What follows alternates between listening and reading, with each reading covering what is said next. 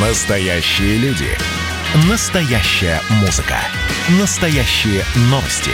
Радио «Комсомольская правда». Радио про настоящее. 97,2 FM. эм.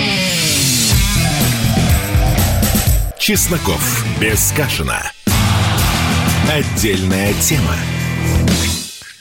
Здравствуйте, люди! Сегодня мы бескомпромиссно поговорим о том, как нам обустраивать Россию в условиях неопределенности во внутренней политике и продолжающегося давления на Россию извне.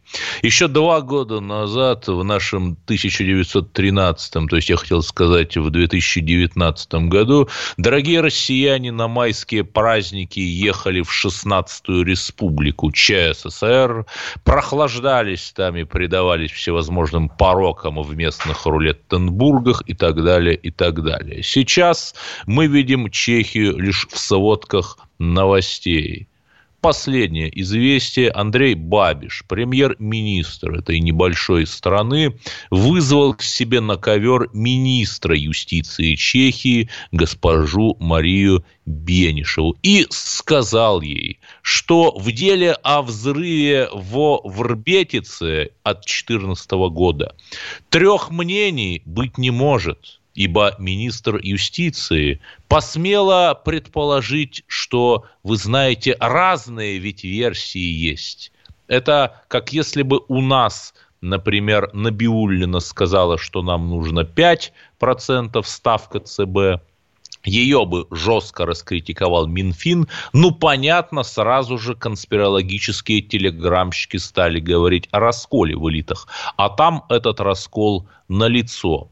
И понятно, что было бы странно, если бы не включились в США. Госсекретарь Энтони Блинкин обсудил с премьером Чехии тем самым Бабишем действия России. И, разумеется, поддержал решение Чехии исключить наш православный Росатом из тендера на строительство нового блока чешской АЭС. При том, что предыдущие блоки, они, в общем, по советскому проекту были построены, и логично, чтобы модернизировали плюс-минус те же самые разработчики. Ну, ладно, ладно.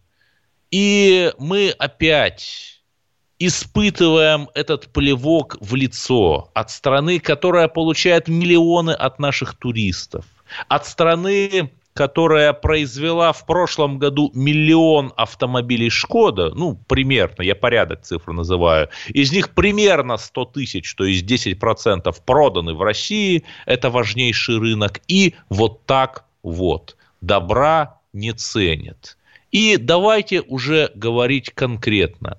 Давайте назовем те товарные группы, которые Чехия импортирует в Россию – Давайте назовем, как конкретно мы можем наказать не чехов, конечно, они не виноваты, а чешские элиты, которые опять-таки забыли, кто их освобождал в 1945 году, и постоянно пеняют нам 68 годом. Да, 68 год был ужасен, но был и 38 год, когда единственной великой державой, протестовавшей против Мюнхенского сговора по фактической сдаче Чехословакии Гитлеру, был да-да, СССР. Ну ладно, я не думаю, что чешские элиты, всевозможные эти бабиши, заслушают нашу программу, усовестятся и примут решение извиниться и сдать назад. Нет, они понимают только язык приставленного к голове пистолета – только язык экономического давления. И вот сейчас у нас на линии доцент факультета международных отношений и зарубежного регионоведения РГГУ, богемист Вадим Трухачев. Вадим, здравствуйте. Вопрос первый. Как же это произошло? Ведь нашим туристам, которые тратили в Чехии кроночки и пили это пивечко и предавались прочим порокам, казалось, что нас там любят. Э, добрый вечер. Ну, деньги не пахнут, поэтому и казалось, что э, нас там любят. А на самом деле э, мы имеем дело со страной, где, пожалуй, самый большой в мире разброс мнений по отношению к России. Там есть как отпетые, отмороженные русофобы, так и вполне искренние русофилы. А еще больше там болото, которое склоняется в ту или другую сторону в зависимости от обстоятельств. И все эти группы так или иначе э, представлены в э, чешской власти, в том числе и в чешской исполнительной А вот по власти. именам можно? Кто русофил, кто русофоб? Что а, русофилы э, в Чехии – это прежде всего две партии, получающие на двоих около 20% голосов. Это националисты из партии «Свобода и прямая демократия» и коммунисты. Угу. Русофобы... Забавный альянс национал-социалисты, да. А, русофобы. Это да. ныне это блок называется «Вместе», который состоит из трех партий. Гражданской демократической партии, это такие евроскептики-атлантисты. Э, ТОП-09, это э, поклонники Вацлава Гавела, э, основал партию «Большой» в кавычках «Друг России» Карл Шварценберг, автор программы «Восточное партнерство». И христианские демократы. Вот. Ну, это... понятно, что, да, русофобов больше, и как нет, же нам нет, ответить? Нет. А, нет. Тоже порядка 20% примерно. У них поддержка от 15 до 20%. Понятно, что они имеют поддержку из-за рубежа, э, прежде всего от Соединенных Штатов, отчасти от Евросоюза, но тем не менее их тоже 20%. Другое дело, что у них больше денег, и больше информационного ресурса. Э, кроме того, еще э, порядка так, 25%, я бы их э, назвал еврооптимистами или даже евроатлантистами, но для них это важнее, чем русофобия, то есть, так скажем... Ну, прагматики антироссийские прагматики, назовем их так. Ну Хорошо, и еще в общем, примерно схема, уже просто да, прагматиков. Вадим, да. у нас просто мало времени, схема да. понятна. А какие товарные группы Россия импортирует из Вопреки... Чехии? Вопреки представлению о том, что пиво, вот запрет на пиво, это будет слону дробина. Больше всего они сюда поставляют э, станков, э, всяких там э, котлов для Росатома, вся, всякие там вычислительные э, машины, э, локомотивы, э, турбины. И это все группа товаров примерно на миллиард евро. Угу. Дальше идут Серьезно? машины. Да, дальше идут машины. Это порядка 700 миллионов евро в год. Ну, в смысле автомобили вот те автомобили, самые. Автомобили, да. Причем компании, вот я, э, вы уже сказали, что э, Шкода, для Шкоды это примерно где-то 10% российский рынок, а для производителей котлов, турбин и так далее до 20% доходит э, российский рынок. Серьезно, серьезно. Это серьезно. Нам остается надеяться, нам остается надеяться, что наши самые патриотичные в мире депутаты все-таки but, it поймут, что для них важнее. Возможность отдыхать в Праге, кстати, спойлер, Европа не готова опускать российских туристов, которые даже вакцинированы. У них такой вакцинный национализм. При том, что Жозеп Боррель в своей книге написал «нет вакцинному национализму, ну, да вакцинному унитаризму». Здесь я, добав... здесь я добавлю, что российские туристы вносили в казну э, Чехии Чехии порядка 560 миллионов евро в год за последние годы. Да, для небольшой страны это довольно это, много, это, хотя, это, наверное, это немецкие туристы больше там тратили. Все-таки это, две страны это очень много. В целом э, торговля с Россией и деньги от российских туристов – это примерно 1% ВВП Чехии, даже чуть больше.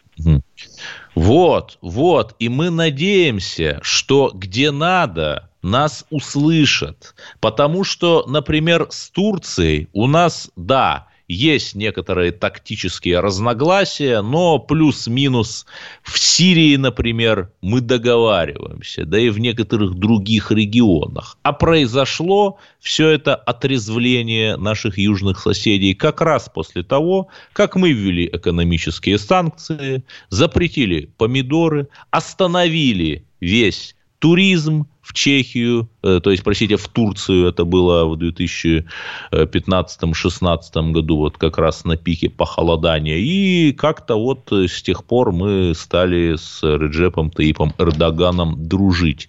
И я не вижу ни одной причины, почему тот же самый трюк нельзя провернуть с нашими дорогими чешскими друзьями. Ну и, Вадим, заключительный вопрос. Все-таки мягкая сила тоже играет, играет роль? Я бы сказал, что в первую очередь надо бить по их мягкой силе. И в первую очередь, если уж кого запрещать, то даже, даже не котлы, а их НКО которые угу, очень какие? плотно работают с Россией.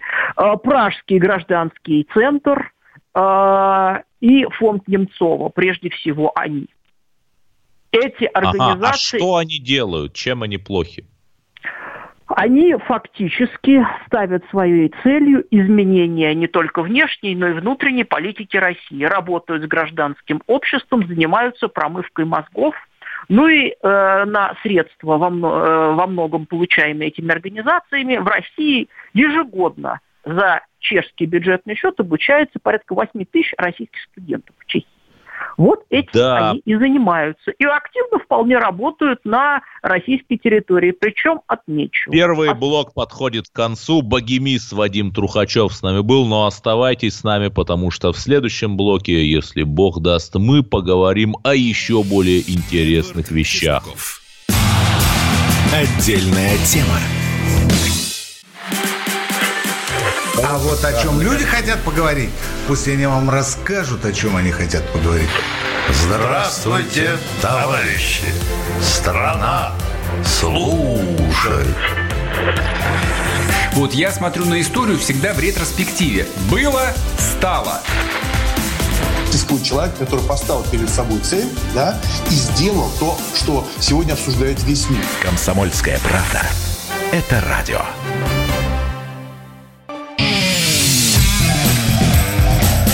Чесноков. Без Кашина. Отдельная тема. В журналистике, милостивые государи, есть принцип двух мнений. Я бы сказал, самый важный принцип. Если ты кого-то критикуешь, то дай ему слово по крайней мере, попытайся. Пару дней назад мы с Кашиным обсудили странные, если не сказать сильнее, случаи в станице Вешенской Шолоховского района Ростовской области, где по распоряжению главы оного района Олега Дельнова демонтировали сразу несколько памятных знаков, в том числе памятник чернобыльцам-ликвидаторам. Признаться, мы довольно сильно проехались по главе района района Олегу Дельнову, не дав ему высказать и свою точку зрения на этот вопрос. Кстати, чиновники очень редко идут на контакт с журналистами, отмалчиваются или, по крайней мере, присылают какие-нибудь письма счастья, из которых ничего не понять. Но надо отдать должное нашему герою. Он согласился сейчас прилететь к нам виртуально, я имею в виду, на эфир. Итак, Олег Николаевич, здравствуйте. Что у вас, собственно, происходит? Добрый вечер. Да, собственно, у нас как раз ничего и не происходит. А, дело в том, что мы на плановой основе район живет, работает, развивается. Угу. И на плановой работе э, в основе выполняли работы, э, выполняем работы по благоустройству парка.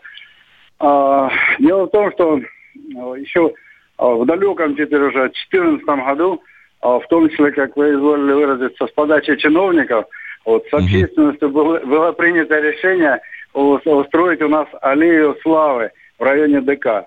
И мы приступили дружно к этой работе. Первым именно памятным знаком а, был и установлен памятный знак а, чернобыльцам – а мы э, потом был установлен э, вторым памятным знаком. Да, но это все хорошо. У нас просто эфир ограничен, но 27 апреля мы увидели, что эти все красивые памятные знаки валяются на земле.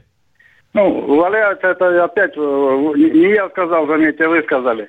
А знаки... Фотографии есть, фотографии. Фотографии они не, не валялись, а аккуратно были сложены на песке, если вы обратили внимание. А в данный момент, в настоящее время, они уже перемещены в станицу Басковскую, где буквально завтра а, приступаем к их а, установке. А, в 2018 году было принято решение о благоустройстве парка, разрабатывался дизайн-проект, разрабатывался проект, который потом прошел государственную экспертизу. И вот специалистами было принято решение о том, что э, изменить планировочное решение парка. В связи с этим, и тут же было принято решение, которое поддержали наши все общественники, по переустановке новых памятных знаков – а, уже в виде скульптур, это у нас в виде так плит, чтобы было понятно, а это в виде скульптур, а, причем макеты скульптор ростовский Линдин а, разработал, показал всем нам, с общественники их с общественной организацией и жителей, подчеркиваю, станицы Вешенской, под, а, согласовали, по этим макетам будут изготавливаться вот эти самые памятные знаки и будут установлены здесь же в парке. А ну, те, то есть в том числе мы... вот те, те же самые, то есть там чернобыльцам, афганцам, да? А не те же, вот мы, да, чернобыльцам, э, ну, афганцам мы сказали, значит, у нас он называется воинам участников конфликтов, и третий памятный знак пограничникам. Вот три памятных знака таких будут установлены новые в виде скульптур, которые, эскизы, макеты которых у нас есть, мы, мы можем их предъявить, показать сегодня. Скульптор ростовский Лындин – к работе уже приступил по их изготовлению. Лыдин у нас в Вешках есть скульптура «Дон Батюшка». Милости просим приехать, посмотреть.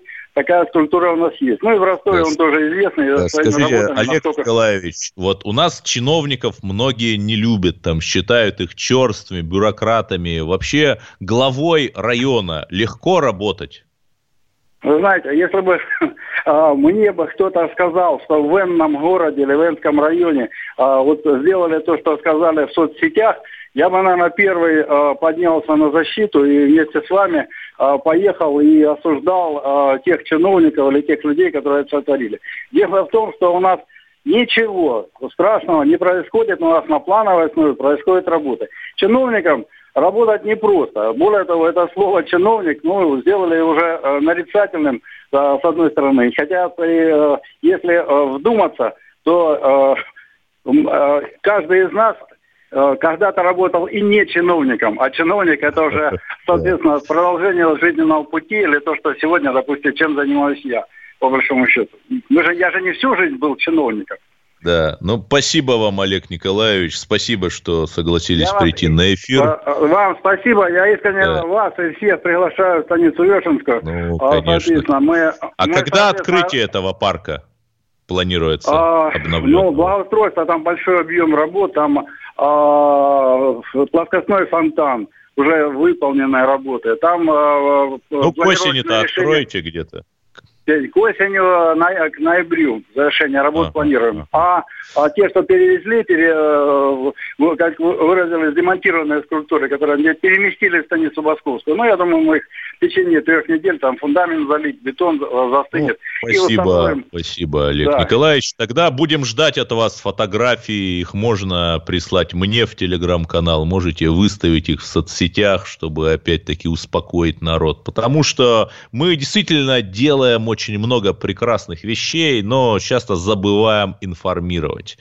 Например, я помню, э, лет 5-6 назад вышла в одной газете, не буду говорить, какой жуткая статья с Москвы сдирают кожу. О том, как напротив зоопарка на баррикадной якобы убирают э, мощение, вот эту столетнюю брусчатку и говорят, что все хотят закатать в асфальт. Это журналисты написали. А на самом деле просто заменяли, перекладывали брусчатку, и она никуда не делась. Просто под ней коммуникации меняли. Вот э, это вот э, легкость, с которой журналисты пишут о каком-то негативе. Это легкость, с которой патриотические, да, включая даже меня, телеграмщики, публицисты, все это репостят с ужасными криками, что опять в Кремле или неважно где измена и национал-предательство, а оказывается, что все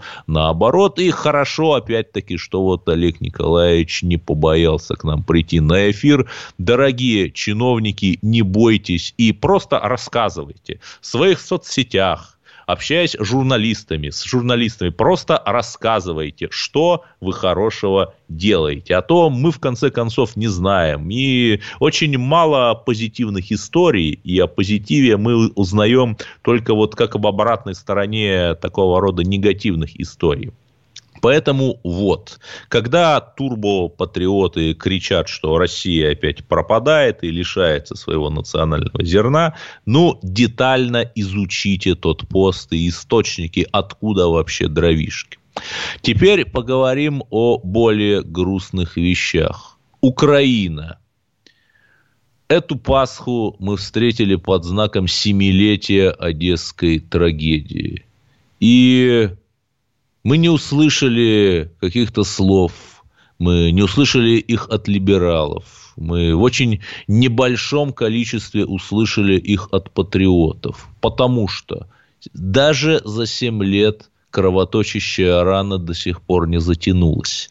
И если мы посмотрим, что делают уважаемые американские партнеры, когда им кажется, что чьи-то права где-то нарушаются, они принимают санкции, Самый последний пример – уйгурский вопрос.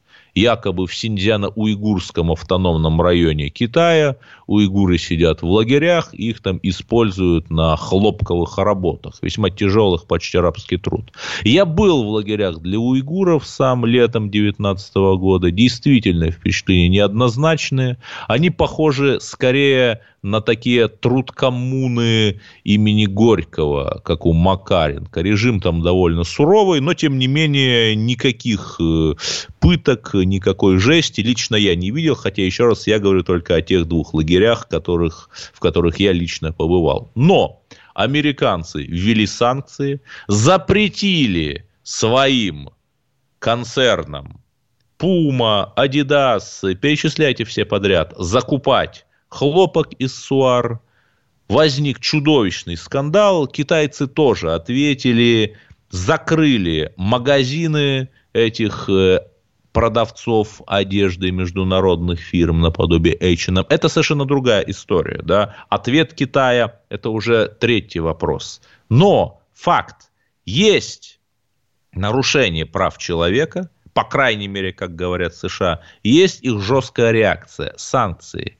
Но подождите, а ведь эти же самые организаторы Одесской хатыни, организаторы геноцидов, геноцида русских, ведь их фамилии всем известны.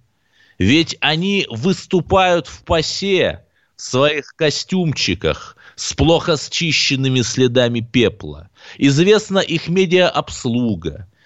Пофамильно известны их люди – и более того, в Крыму, например, работает человек в администрации э, одного из районов Крыма, который возглавлял МЧС по городу Одессе, ту, ту самую МЧС, которая не вмешалась. И возникает вопрос, а что? Нельзя ввести санкции, чтобы запретить участникам АТО, причастным к геноциду в Одессе, их медиаобслуги и так далее, въезжать в Россию и владеть у нас активами и конфисковывать у них активы. Ведь нам же говорят, что большинство украинцев не такие, значит эти санкции по ним не ударят. Оставлю этот вопрос в воздухе. 8 800 200 ровно 9702. Звоните и скажите, что вы думаете об этом. Отдельная тема. Радио «Комсомольская правда» — это настоящая музыка. Я хочу быть с тобой. Напои меня водой твоей любви.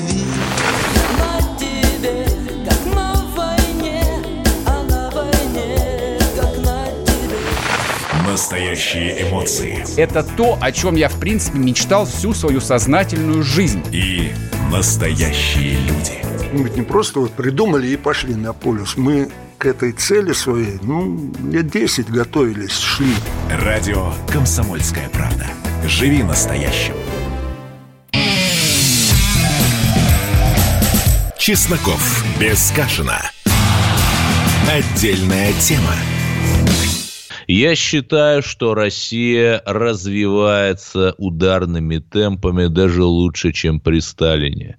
Я считаю, что Владимир Путин и его команда – это лучшее, что произошло в ее новейшей истории. Я считаю, что нам нужно жестче отвечать нашим внешним партнерам, вводить санкции против Украины за убийство русских в Одессе, против Прибалтики за институциональное угнетение русскоязычных. Хотите со мной поспорить? Звоните 8 800 200 ровно 9702.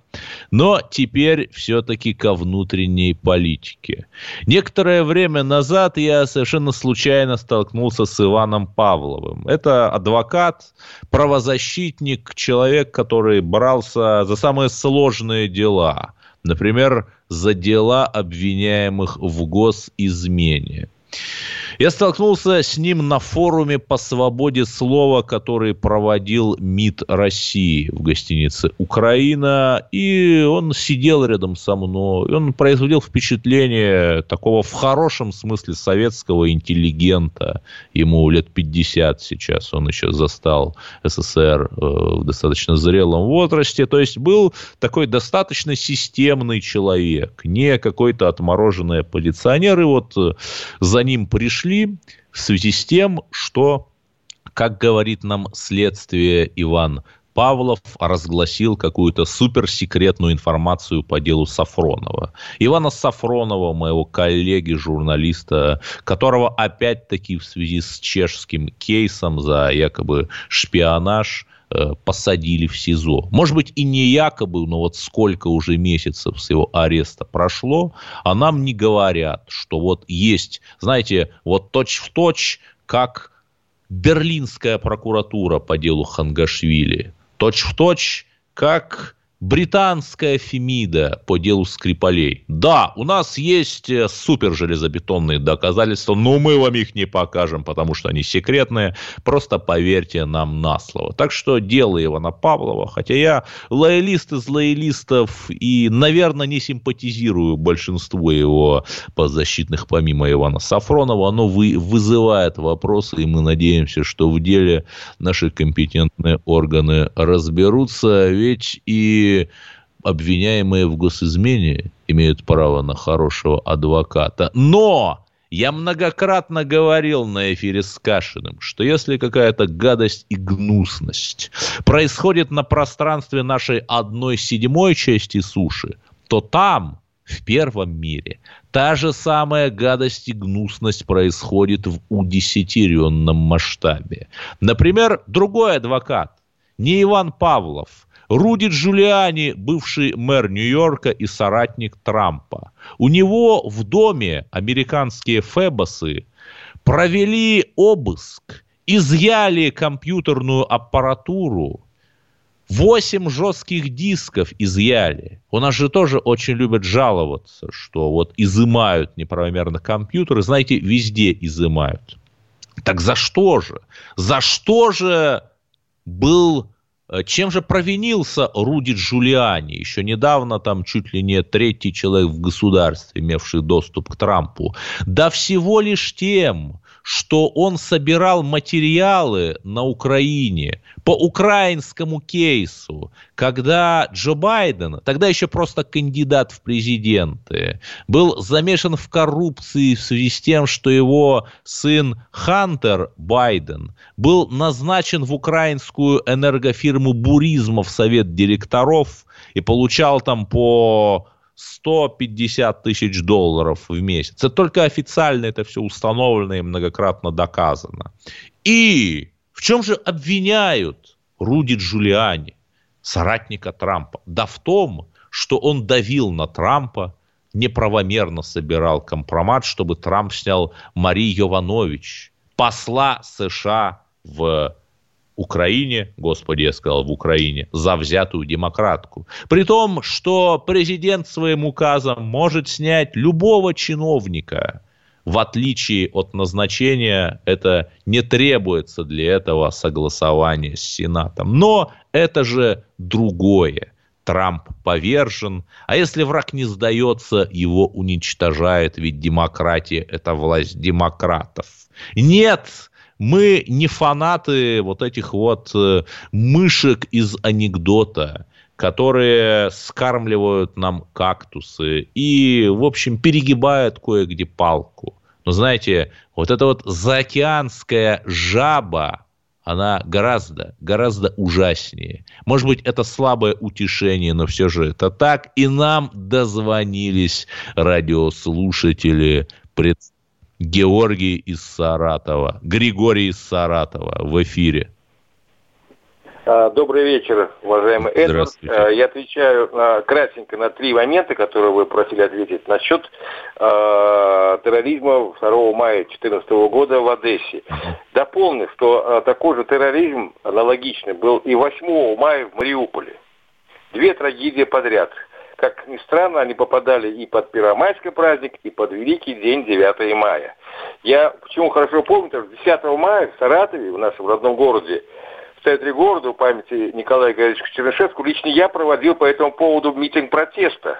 Да, 14 -го года. Да, 14 -го года. У нас напротив нашей консерватории, наш Саратов известен брендами «Мостом», памятник Чернышевского и нашей э, э, консерватории в немецком стиле. Я прекрасно помню, как даже в конце э, митинга, который лично я организовал проводил, рядом церквушка, церковь «Утоли моей печали», э, э, закончил наш митинг. Сама инициативно, я не обращался к служителям, э, поминальным, скажем так, звоном, по, по погребальным, грустным очень.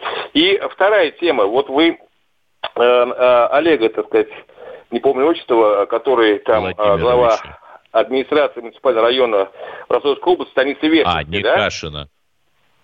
Да, да. Нет, не Кашина. Да, то, а тезка Кашина, а Олег другой, я не помню отчество. Э, очень плохо выступил, не умеет говорить. Сейчас ну, время да. такое, уважаемый Эдвард, что главы муниципальных районов обязаны быть хорошими риторами обязаны Нет, хорошо ну так говорить, он же, наверное, не участвовал в конкурсе. Я отвечу сразу, он же не участвовал в конкурсе «Лидеры России» и не посещал те самые тренинги для губернаторов и чиновников, где их заставляют Тогда, под Эдвард, танк ложиться. Его, э, розовой охапкой, метлой с этой должности. Он обязан хорошо говорить с народом везде и всюду с э, масс-медиа и так далее. Да, это русская беда. У нас даже многие высокопоставленные э, чиновники и аффилированные к правительству и администрации президента люди не умеет, я считаю, говорить. Например, уважаемый Игорь Иванович Сечин, из него слова не вытащишь. Или тот же уважаемый Николай Платонович Патрушев, который... Ну, не знаю, не знаю. Вот э, у «Газпрома», у «Газпрома», понимаете, доходы падают из-за коронакризиса и сокращения потребления газа, а у «Роснефти» падают далеко не так. Поэтому тут, знаете, Робеспьер, Робеспьеру, я имею в виду ораторское мастерство, рознь. Или, например, Юрий Михайлович Лужков. Я к нему очень хорошо отношусь. Я был в проекте «Студенческое правительство дублеров». Он был абсолютно блистательным оратором. Заслушаешься. Он говорил без бумажки, жестикулировал. Но при этом можно ли там назвать все его решения, особенно в плане городостроительной политики и священной борьбы с трамваем верными. Не знаю, не знаю. Наверное, ораторское искусство нужно, но оно нужно в комплексе. Еще и с управленческими качествами и просто с честностью. Да, у нас есть еще один звонок. Денис из Москвы. Здравствуйте, Эдвард. Конечно, вы сегодня троллите просто выше, на высшем уровне особенно вот по поводу феноменальных успехов при Владимире Путине. Вот. Но я не буду здесь долго философствовать. Нет, так вы поспорьте ну, со таких... мной, в чем не успех. Ну, давайте так. Олимпиады мы просто... не провели, да? Ну, не, давайте смотреть. Есть вот как бы точки определенные, да, вот, угу. на которые просто нужно смотреть. Первое, значит, доля России, доля России в мировом ВВП, начиная с 2000 года, потом э, ВВП на душу населения, Э, конкурентоспособность экономики, инфраструктура и так далее. И просто сравнить с другими странами, которые прошли тот же самый путь за эти вот 20 лет.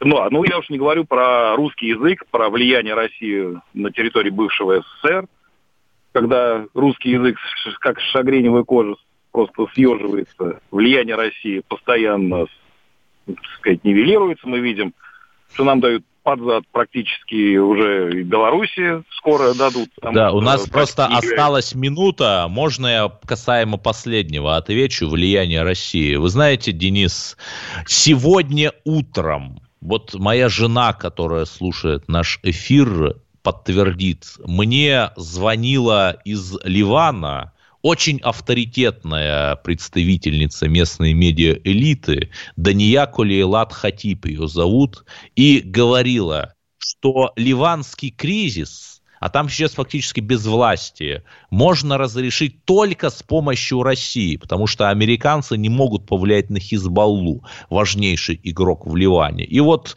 когда зарубежные партнеры прямо говорят, что на Ближнем Востоке ни один не решается без России. Вы говорите, что э, упадок влияния России. Ну, не знаю. В Арцахе, например, русский язык признали государственным. Оставайтесь с нами, продолжим и звоните в эфир.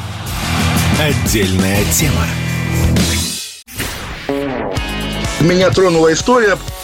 Любого человека можно сделать сегодня депутатом Госдумы и Америка, и Европа, и теперь, слава богу, Россия начинает понимать, что есть проторенный путь, по которым когда-то эти страны достигли процветания. Теперь, видимо, некоторое количество обремененных деньгами людей ломанется заниматься русским виноделием. Это очень хорошо. Надеюсь, что сегодня чарки будут полны. Предчувствие перемен. На радио «Комсомольская правда».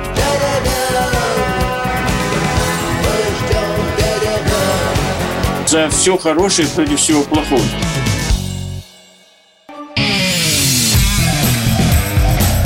Чесноков. Без Кашина. Отдельная тема.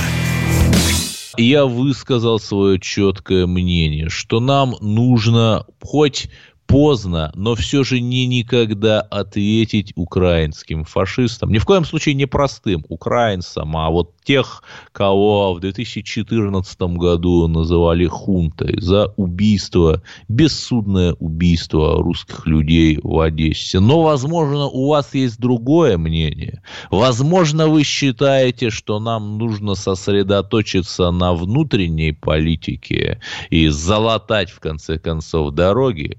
Ольга до нас дозвонилась, вы в эфире. Добрый вечер. Э, не думаю, что нам надо закрываться скорлупой и забывать о внешнем влиянии. Мы должны быть сильны и вовне. А вас, Эдвард, я хотела бы поблагодарить за эфиры. Вы прекрасно излагаете, у вас выверенные позиции по вопросам, у вас, э, ну, вы патриот, у вас прекрасная аргументация, отличный русский язык, интонации просто роскошные. И я очень устаю от э, вашего партнера, э, либерального Кашина. А вот когда вы один в эфире, это просто блеск. Спасибо. Спасибо вам, Ольга. Ну, не скрою, у меня есть люди, на которых я ориентируюсь. Например, Владимир Соловьев. Хоть э, мой напарник, старший товарищ Олег Кашин, несколько с ним пикируется, я все-таки надеюсь, что А, они примиряться рано или поздно, а Б, вот так говорить, как Владимир Соловьев, ну дай бог каждому радиоведущему, ну продолжаем. У нас еще есть позвонившие, давайте все-таки четко. Геннадий с Донбасса дозвонился. Вы откуда конкретно, Геннадий? Э, ну, я сейчас э, нахожусь в России, в принципе. Мне есть чем угу. сравнить, э, допустим, Украину, Россию, да? Я так. тут с 15 -го года. Я полностью вас поддерживаю, что надо вводить санкции с этими... Матюкаться нельзя, конечно, в прямом эфире. Нехорошими ну, людьми. говорите скажем. с Нехорошими людьми, скажем, да, которые, у которых мозги перевернулись. А я не знаю даже всю жизнь прожить, и столько там народу такого дурного. Вот. Но я с Мариуполя вообще сам. И 9 Скажите, мая я э, знаю, что там творилось. Да, Геннадий, у нас просто не так много времени. Вот, например, в газете «Ведомости» месяца два назад опубликовали такую вот довольно морально-релятивистскую статью, ссылаясь на непонятные социологические опросы. Ведь можно же абсолютно любой результат нарисовать, если ты не видишь э, оригиналы, вот эти вот исходники, опросные листы, а их же никогда не показывают. И там написали, что ну вот Донбасс в Украину хочет. Э, вы тоже хотите в Украину? Да боже упаси. Угу. Э, в принципе, э, ту, за которую Украину не, некоторые люди хотят, той Украины уже нет. Они ее разруш... разрушать начали с 0,4 Та Украина, года. где доллар по 8 гривен, да? И, Нет, общем, дело не, не в деньгах, я вам скажу, понимаете. Дело просто вот в самой атмосфере, которую разрушили вот эти твари, которые с 0,4 года захватили власть. Я вам так ну, скажу. Нашу Украину, которая была у СССР, если быть точнее, они просто разрушили корень и мозги перевернули у людей всех. Да, и при этом некоторые наши политики до самого последнего времени говорили, что нет, ну подождите, ну дорогие украинские партнеры и так далее, и так далее. Все это оказалось ужасной ошибкой и оптической иллюзией. И раз уж мы говорим об окукливании Австралия запретила прямые рейсы из Индии. Почему? Понятно. Там 20 миллионов больных коронавирусом, и каждый австралиец, прибывший на зеленый материк из Индии, будет э, приговорен к штрафу в размере до 66 тысяч долларов, сообщает BBC. При этом сами же австралийские политики из оппозиционных партий говорят, что это чудовищная российская почти мера, и они прямо говорят, что 10 тысяч австралийских граждан находящихся сейчас в Индии, просто брошены. Я напоминаю, что год назад почти в такой же ситуации оказались наши сограждане в Индии и других странах, и мы плохо непоследовательно, не так быстро, как хотелось бы, начали их вывозить, а тем, кто остался, выплачивать пусть небольшие, но все-таки денежные пособия. А вот как действуют в странах первого мира. Еще раз, это не оправдывает непорядки и раздрай у нас в стране. Наша страна должна быть страной первого мира.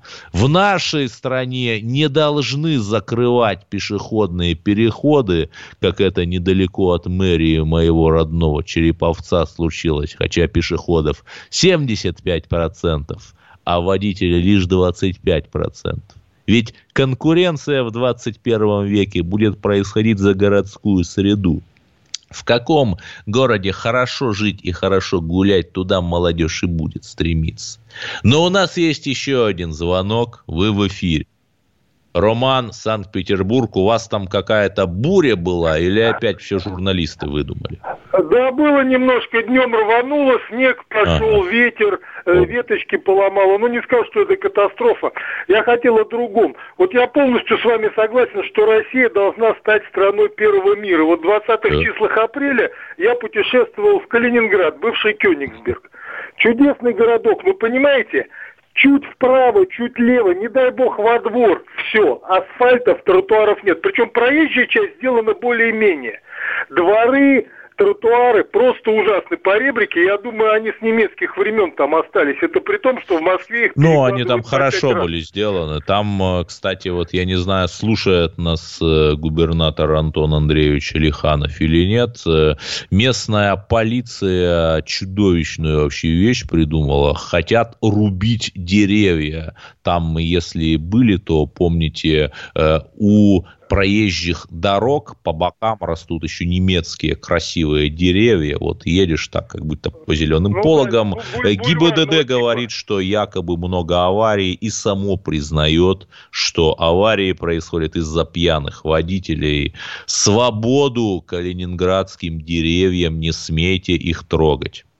Э, да, так это я отвечал на ваш вопрос, чему надо больше уделять внимание, внутренней или внешней политике. Ага. Конечно, надо заниматься в первую очередь своей страной. Все внешнее, пусть это будет так или иначе, это не столь важно. Надо любить свою страну, заниматься ей, повернуться от внешнего мира. Вот эти все вот Сирии, вот эти там вот извините, и Донбасс. И да, скажите это навальнисту Руслану Шавединову, который шутил про коктейли Молотова и Дом профсоюза 2 мая 2014 года. Оставайтесь на радио «Комсомольская правда» до завтра. Все будет хорошо. Эдвард Чесноков.